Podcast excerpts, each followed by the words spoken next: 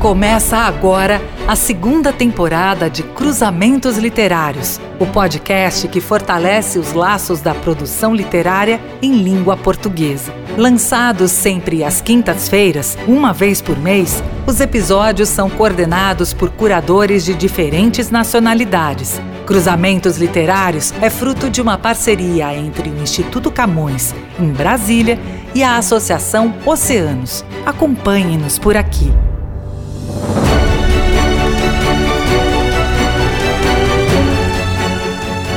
Bem-vindos a mais um episódio do podcast Cruzamentos Literários. Eu sou Paulo Werneck, jornalista, editor da revista 451 e um dos curadores dessa série.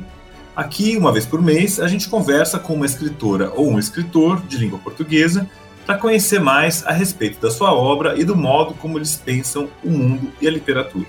Bom, e hoje a gente vai receber aqui um dos grandes destaques da literatura em língua portuguesa contemporânea, a escritora Jaimília Pereira de Almeida. Este episódio conta com trechos de A Visão das Plantas, que foi publicado pela editora Todavia, lidos pela escritora brasileira Verônica Stiger. Seja bem-vinda, Jaimília, ao Cruzamentos Literários. Tudo bem com muito você? Obrigada. Muito obrigada, Paulo. Está tudo ótimo e estou muito contente de estar aqui contigo. Ah, eu também. Muito obrigado. Essa é uma, uma alegria de, de fazer podcast, de poder ter esse tipo de encontro. E você, Jamila, está numa, numa, num momento de grande produção literária, né? Você lançou esse livro aqui no começo do ano do, aqui no Brasil, A Visão das Plantas, que foi um acontecimento no Brasil, e agora está lançando em Portugal, assim, daqui uma semana do momento em que a gente conversa, né? Na verdade, quando os ouvintes estiverem nos escutando, o livro já vai estar nas livrarias de Portugal. É o Três Histórias, né? Que é esse volume que, que reúne essas três novelas suas a Visão das Plantas, o Maremoto e mais essa nova chamada Bruma. É isso, é isso mesmo? mesmo? É isso, é isso mesmo. São três histórias, são três novelas, ou três, ou três novelas longas, ou três romances curtos.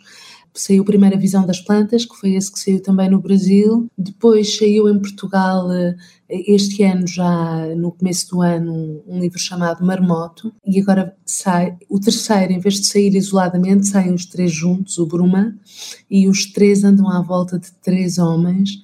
São três histórias de três homens.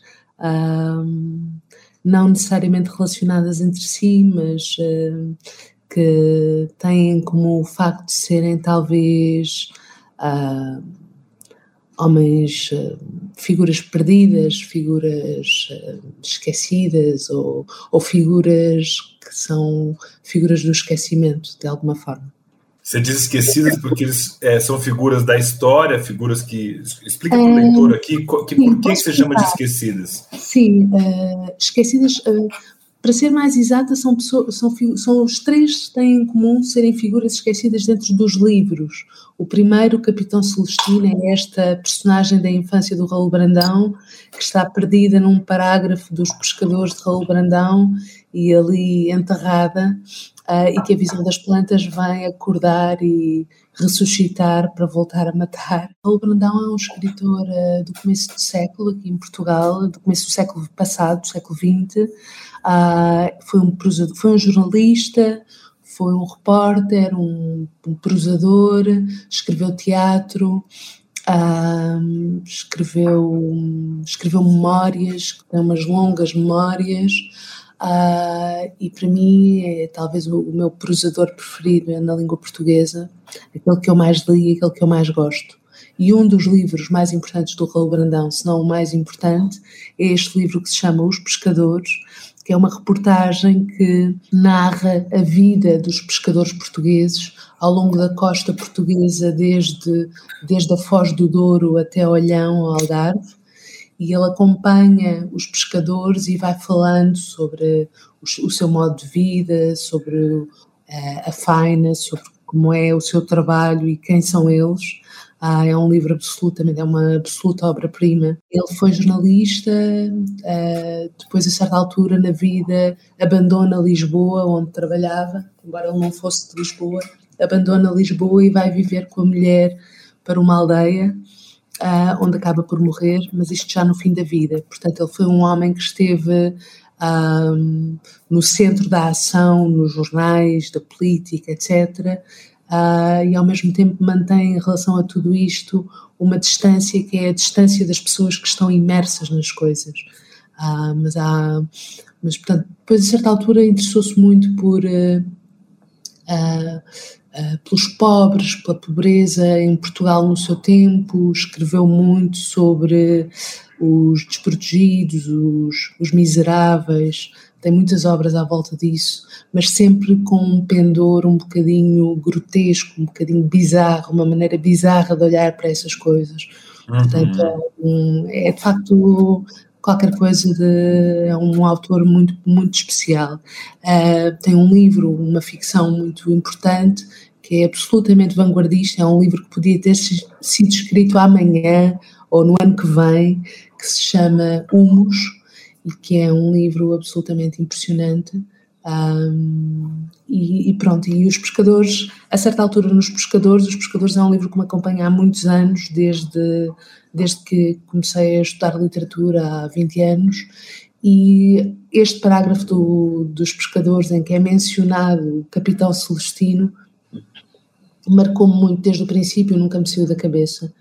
Uh, mas pronto, foram precisos muitos anos, eu na altura nem sequer escrevia ficção e portanto foram precisos muitos, muitos anos para que aquilo que era uma fixação minha de leitora, uma fixação como leitora, se transformasse um dia num livro e viesse a dar este, esta história da visão das plantas.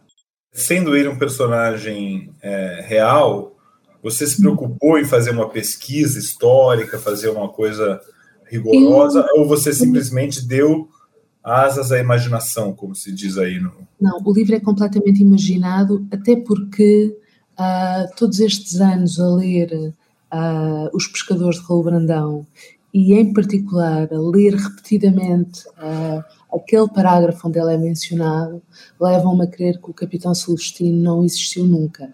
Uh, eu não acredito, é, portanto, o Raul não apresenta-o como uma figura da sua infância, mas eu, como leitora do Raul Brandão, quase que juro que eles nunca se conheceram e que é uma figura inventada para fazer aquele parágrafo. E isto por devido a várias coisas que aparecem naquele parágrafo, que são elas todas de natureza literária. Uh, o jardim que o Raul Brandão descreve no parágrafo é um jardim de cravos, mas só é um jardim de cravos para rimar com escravos, com a palavra escravos. Uh, tudo aquilo é completamente. Uh, está tudo armadilhado e está tudo. Uh, para, mim, para mim, o Capitão Celestino é a literatura logo ali. e, portanto, não me, não me interessou nada ir à procura de quem ele era ou de quem ele não era, não me interessou. Uh, mas uh, imaginei completamente tudo, todo o livro é imaginado a partir daquele parágrafo, que aliás, sendo curto, é um parágrafo que conta a história toda. Portanto, conta a história do regresso do capitão Celestino a Portugal e depois uh, traça o que foi a sua vida até à morte. E, portanto, como a mim no livro me interessaram os últimos dias do capitão Celestino,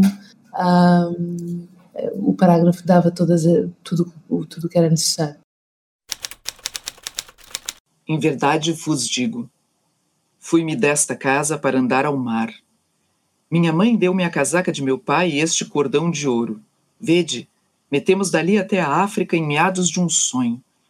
A juventude não dá conta do tempo, tinha as ideias em fogo. Quando chegamos, a noite fazia cócegas. Meti pela praia entre a bruma e dali pela selva. Ao cabo de uma noite, avistei uma aldeia. Sozinho no mato, senti-me acompanhado. O orvalho nas palmas falava-me na língua das coisas felizes.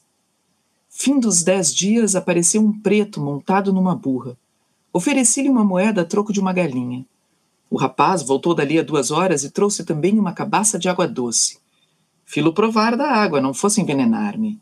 Pensei em matá-lo, mas estava derreado da espera. Foi quando me apanhou a febre. Andei aos círculos até cair na praia sem forças. E então apareceram os holandeses. Viajavam com a sobrinha de um deles. Falavam do grande crocodilo que haviam de encontrar e nos guiou todo o caminho pela Floresta Negra. Eu ardia em febre, ouvia-os no sono. A mocinha dava-me de comer, cantava-me cantigas de embalar, lavava minha testa, dava-me à boca papas de milho. Lavava meu cabelo com água doce, penteava-me com os dedos magros. Uma noite, apanhei-os a dormir e cortei-lhes a garganta. Atei as mãos à miúda, vendei-lhe os olhos, deixei-a sozinha no mato, presa a um tronco. Não vos enganeis, meninos, nasci sem medo a nada e assim me fiz homem. Diabos levem a miúda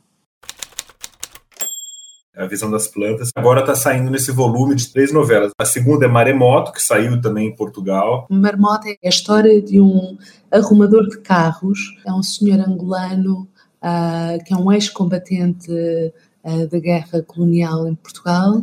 Apesar de ser angolano, ele combateu pelos portugueses na guerra do ultramar.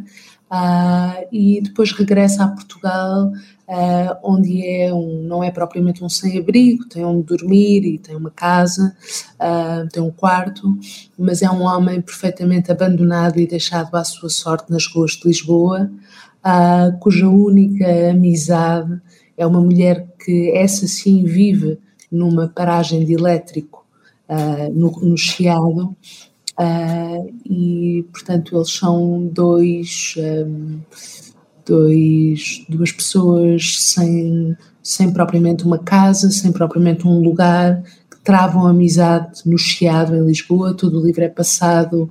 Ele estaciona carros no Chiado, à frente do Teatro São Luís, na rua António Maria Cardoso, e todo o livro é passado ali nas ruas do Chiado, enquanto ele, o livro consiste numa carta que ele escreve a uma filha que terá deixado na Guiné e que nunca mais voltou a ver, e é uma carta em que ele narra o que são os seus dias e os seus anseios e as suas angústias, vai arrumando a sua vida, os seus remorsos, as suas culpas nessa carta. Ah, e portanto, esta é o Marmoto. E o Bruma, hein? Do que fala o Bruma, o que é essa terceira novela que compõe Sim, as três Bruma, histórias? O Bruma volta a ser uma, uma, uma história que nasce num livro é uma fantasia, eu chamo-lhe uma fantasia, a partir de um parágrafo do Essa de Queiroz. Uh, o Essa de Queiroz conta, uma coisa que é conhecida sobre ele, mas ele conta num ensaio sobre literatura francesa como o gosto pela literatura francesa lhe nasceu por via de um escudeiro negro que ele teve quando era criança, que lhe ensinou, que lhe lia, que lhe contava histórias que tinha lido no século do Rio de Janeiro, era um homem brasileiro, e que eram histórias de aventuras de cavaleiros da Bretanha e de, de naus afundadas uh, nos mares gelados da França. E, e, então o Essa diz que foram essas histórias, relembra esse homem, esse escudeiro negro, e diz que foram essas as histórias que o fizeram apaixonar-se pela literatura francesa logo em criança. E então eu agarro nessa figura desse escudeiro negro, que é uma pessoa que existiu de facto, na realidade chamava-se Mateus, mas o meu livro não o chama Mateus, chama-lhe Bruma, e a partir deste parágrafo, e somente a partir deste parágrafo, inventa para este homem toda uma fantasia em que ele vive algures no meio de uma floresta e constrói uma cabana e portanto o livro é um, tem uma dimensão muito onírica, é um bocadinho fantástico mas é a história deste homem que um, se sente mais ou menos aprisionado na sua condição. E portanto os livros funcionam, o livro funciona numa espécie de espelho, as três histórias, temos duas histórias no princípio e no fim que saem de livros, que nascem noutros livros, e depois pelo meio esta história do marmoto, que é uma história um, que faz a ponte entre as duas e que é uma história sobre uh, as pessoas pelas quais não damos conta no nosso no correr dos nossos dias, no nosso dia a dia, quando andamos pela rua, as pessoas para quem não olhamos e que nos passam despercebidas. Você percorre aí um arco de tempo que vai aí o Celestino quando quando que se situa aí a vida dele, na sua opinião? Ah, Portanto, final do século XIX. Exatamente, sim. Depois, depois o marmoto é completamente passado no século XX, é passado no início do século XXI, aliás, nos primeiros anos do século XXI, ali no Chiado, cerca de há, há 20, 18, 20 anos, uh, e depois volta ao passado, embora não, seja um bocadinho demais dizer que o Bruma se passa no passado, porque é um, é um tempo fantástico, não é propriamente, não há referências uhum. ao tempo, é, o livro passa-se mais num bosque que não tem propriamente, um, não tem uma localização, nem, um, nem histórica, nem temporal muito exata. Interessante, é um ponto de fuga quase que mitológico, né? Assim, você começa num registro, o Visão das Plantas tem um registro, vamos dizer, mais realista, né? Ele, ele procura, é uma prosa uhum. muito literária, muito elaborada, mas ele não tem essa dimensão fantástica propriamente, né? Sim. Embora aqueles jardins sejam exuberantes, né? Uhum. A, a, a, descrição que você faz das plantas, inclusive. Sim, é... eu acho que o Bruno é uma história acerca ele, para todos os efeitos, pelo menos no livro, é o escudeiro negro, é, um, é, é uma pessoa escravizada naquela, naquela, naquele contexto. Mas é um livro acerca daquilo em que os outros não podem tocar. Ou seja, sendo ele um homem subjugado, sendo ele um homem que tem senhores, que tem pessoas que tomam, que, que, que o dominam, o livro é acerca daquilo que não pode ser dominado dentro dele, aquilo que não pode ser eh, escravizado, aquilo que é livre dentro dele, independentemente da sua condição de pessoa escravizada. Uhum. E aquilo que é, e portanto, quando eu digo que é uma dimensão onírica, é porque ele aquilo que no livro não pode ser escravizado dentro dele é a sua imaginação. E, portanto, o livro uh, interessou-me, ao ler o parágrafo do Essa de Queiroz, que a minha história se centrasse não no Essa de Queiroz, mas nesta figura, uhum. e em particular uh, conduzisse o leitor para dentro uh, da imaginação deste homem. Como, uhum. As perguntas que andam na minha cabeça é como é que é a imaginação de uma pessoa que não é livre, Uhum, uhum. A história vai no sentido de propor que essa imaginação é absolutamente indomável, que essa uhum. imaginação não pode ser subjugada. E, portanto, o livro entra por dentro dos sonhos dele, entra por dentro das, das obsessões dele, da, da vida interior dele.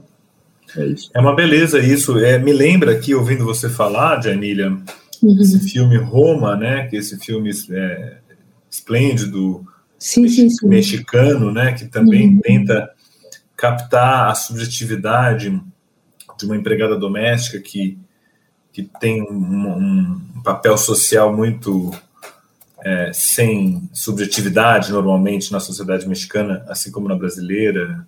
Quer dizer, ele tenta puxar o foco, né, para outro lugar, né. Então é uhum. muito bonito esse movimento que você, que você faz aí, que você descreve aí do livro, né.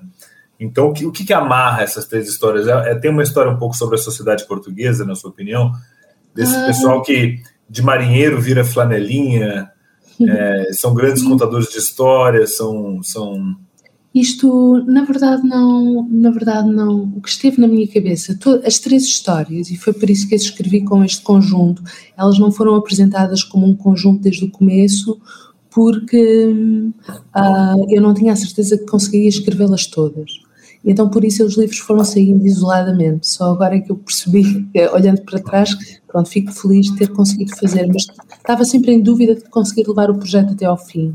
E as três histórias nascem de uma observação de um filósofo inglês que se chama Peter Geach, que é um filósofo moral inglês do meados dos anos 50, do, século passado, anos 50, 60, 70, que foi um filósofo que li na universidade e que nunca mais me esqueci, marcou-me muito um dos livros dele, que é um livro acerca das virtudes teologais, mas também das virtudes cardinais. As virtudes estão divididas em várias, existem algumas que são as virtudes associadas à doutrina católica, que são as teologais, e outras que são as virtudes uh, consideradas como virtudes do ser humano em geral e, portanto, não estão associadas uh, uh, ao divino. Uhum. E um, um desses textos nesse livro era um texto acerca da esperança, e nesse texto uh, ele diz o seguinte: ele diz que ele, ele lança a seguinte hipótese. Um, um, a hipótese de alguns de nós uhum. podermos viver felizes e satisfeitos no mundo, estar a viver a nossa vida, uhum. vivermos uma vida longa até sermos velhos e, no entanto, termos já perdido sem saber a nossa chance de salvação na vida, a nossa chance de redenção na vida.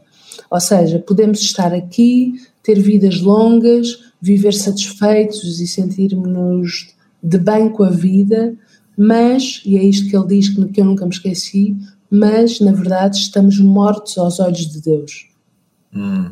E esta expressão, esta ideia de uma pessoa poder estar, poder ter, poder se ter desperdiçado, mas não fazer ideia de que se desperdiçou. Isto agora já trazendo a, a frase dele não para, de um contexto religioso para um contexto mais mundano. A ideia de que uma pessoa teve uh, a sua oportunidade e de que a desperdiçou e que não faz ideia que a desperdiçou e que continua uma vida longa tendo desperdiçado essa oportunidade e que no fundo anda no mundo, mas já, já, já perdeu essa oportunidade, já foi. Foi uma ideia, quando eu era mais nova, quando eu estava a estudar, eu estudei filosofia moral e estudava estas coisas, esta ideia perturbava-me muito, assustava-me. Eu ficava a pensar, bem, se calhar já perdi esta, a minha oportunidade, como é que eu sei? Foi desta observação, deste filósofo, que nasceu o meu interesse pela figura destes três homens e eu tentei uh, colocá-los a todas a, a estas três personagens dentro deste, deste problema que ele coloca. Uhum. Todos os três são homens que, e esta é a pergunta que estes três livros fazem, todos são três homens a respeito dos quais poderíamos dizer que estão mortos aos olhos de Deus. São três homens que uh, têm vidas uhum. longas, e, no entanto, de modos muito diferentes entre si, são, uh, se quiseres, são, são, são perdidos, são pessoas danadas. Uh, começa logo no Celestino, que é um homem que vive até ser velho, sem nunca ter uma consciência pesada de coisa nenhuma, e, no entanto, o leitor, desde o começo, percebe que aquele homem é um, é um perdido, é um homem, é um homem que se danou, é um homem, é um é uma pessoa horrenda. As plantas viam o jardineiro como as plantas veem. Não se sentiam agradecidas. Tratavam o seu regador à semelhança da chuva que caía sobre elas nas noites de outono. Florescerem não era o seu meio de meter em conversa com o jardineiro, mas uma forma de acentuarem a sua indiferença à declaração de amor que ele cultivava a cada hora. Tanto lhes fazia serem cuidadas por um assassino, se eram sujas as mãos que as amparavam ou o que viera antes do amor que ele lhes dedicava. Seguiam-no com seu olhar sem julgamento. Alheias aqui todas as manhãs, Celestino acordava por elas. Vigiavam os seus passos, pressentiam a sua presença, alegravam-se de o ver, conheciam as suas rotinas. Sem que, por um instante, lhe sentissem a falta ou se afligissem com as suas ausências ocasionais. Por maiores que fossem os cuidados do jardineiro, as plantas tanto lhes fazia viver ou morrer. Tanto lhes dava que ele se finasse no sono ou voltasse ao quintal todos os dias. Tanto lhes dava que tivesse encontrado nelas uma razão de viver ou as amasse. Se lhes faltava a rega, murchariam. Não seria por mal, não o levavam a mal. Nada esperavam dele. Depois tens o, o, o Boa Morte da Silva, é o nome do tal flanelinho, o Boa Morte da Silva, que é este homem que, agora tu não conheces o livro, mas é um homem que fez uh, coisas terríveis. E este arrumador de carros, uh, em particular, é um homem que confessa a esta sua filha os seus terríveis feitos durante a guerra e não só, também na sua vida privada. E, no entanto, é um homem que uh, está condenado a continuar os seus dias, a subir e a descer a rua, à espera da moeda da, do dono do carro, uh, e que tem de viver consigo próprio.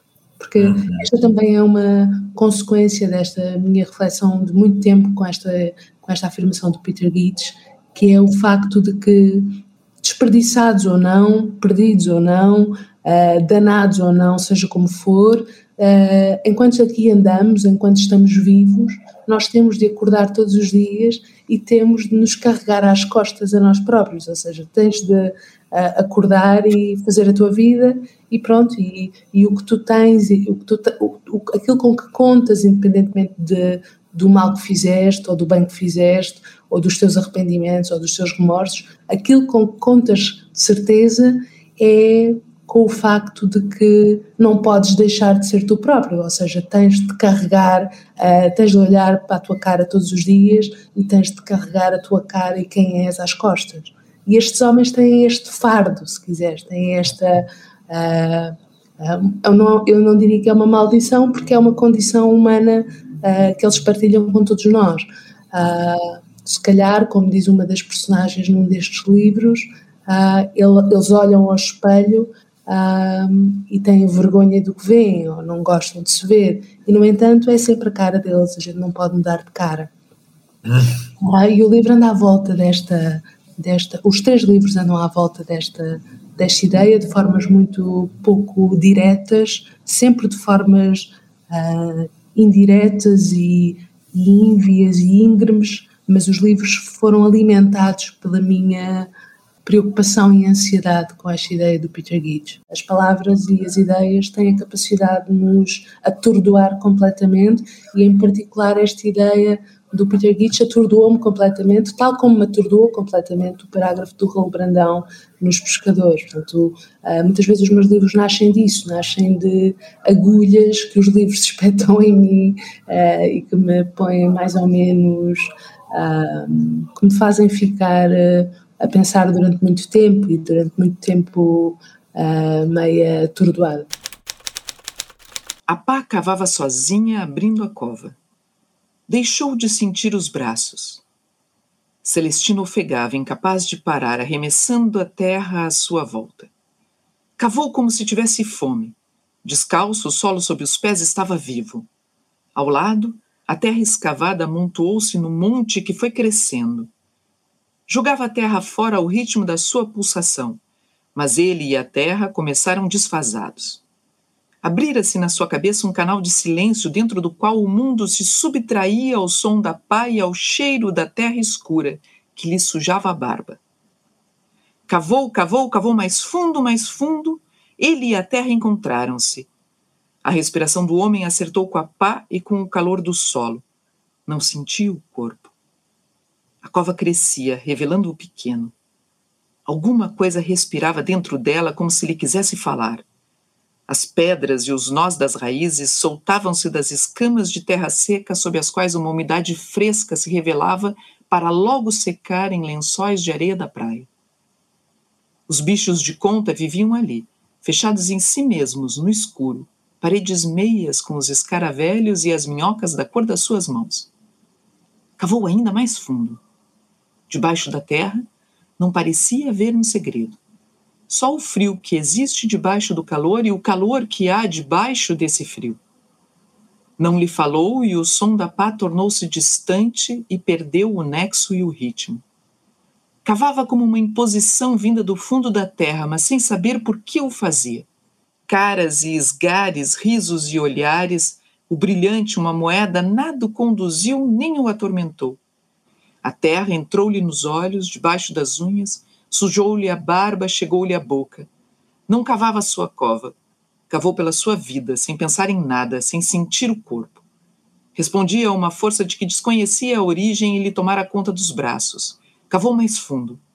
O monte de terra ao lado da cova cresceu ao ritmo de seu alinhamento. Nem flores, nem quintal, nem preocupação alguma. Não lhe doíam as pernas, nem as costas, nem os nós dos dedos mas foi se vergando como diante de um mistério à medida que a cova foi ficando funda e ele, um alfinete deitado à terra. Você tem esse livro que até você me deu de presente chamado Pintado com o Pé. Sim, sim, sim. Que eu achei o título é, um, é, uma, é uma graça esse título e você dá uma nota explicativa no começo. É, hum. Você quer falar aqui para os ouvintes o que, que é? Por que, que você deu um título dos seus escritos de ensaio com pintado com o pé. Sim, isso, esse título vem de uma.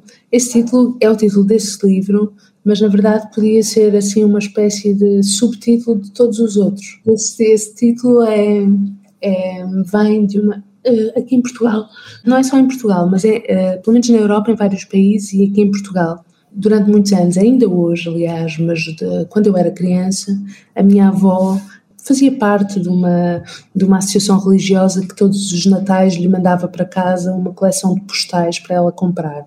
Era uma, mandava-se para casa réplicas desses postais, as pessoas encomendavam os que queriam e depois eles mandavam os postais comprados para as pessoas enviarem para os seus amigos no Natal.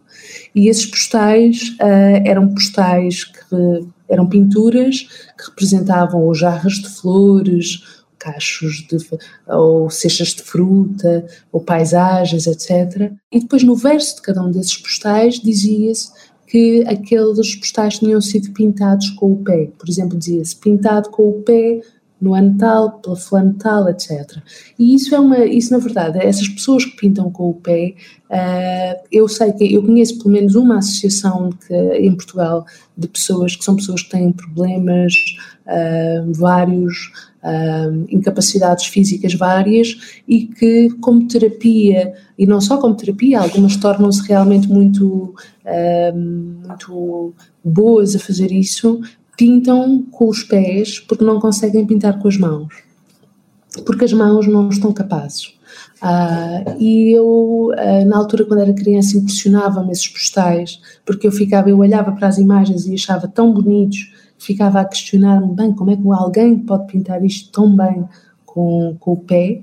Uh, e depois, passado muitos anos, nunca me esqueci disto, aliás, fiquei com alguns postais que ainda tenho até hoje, Uh, e a mim parece-me uh, uma ideia interessante, esta ideia de que é como se eu às vezes sinto um pouco que aquilo que eu escrevo, em particular os textos desse livro, são os textos possíveis.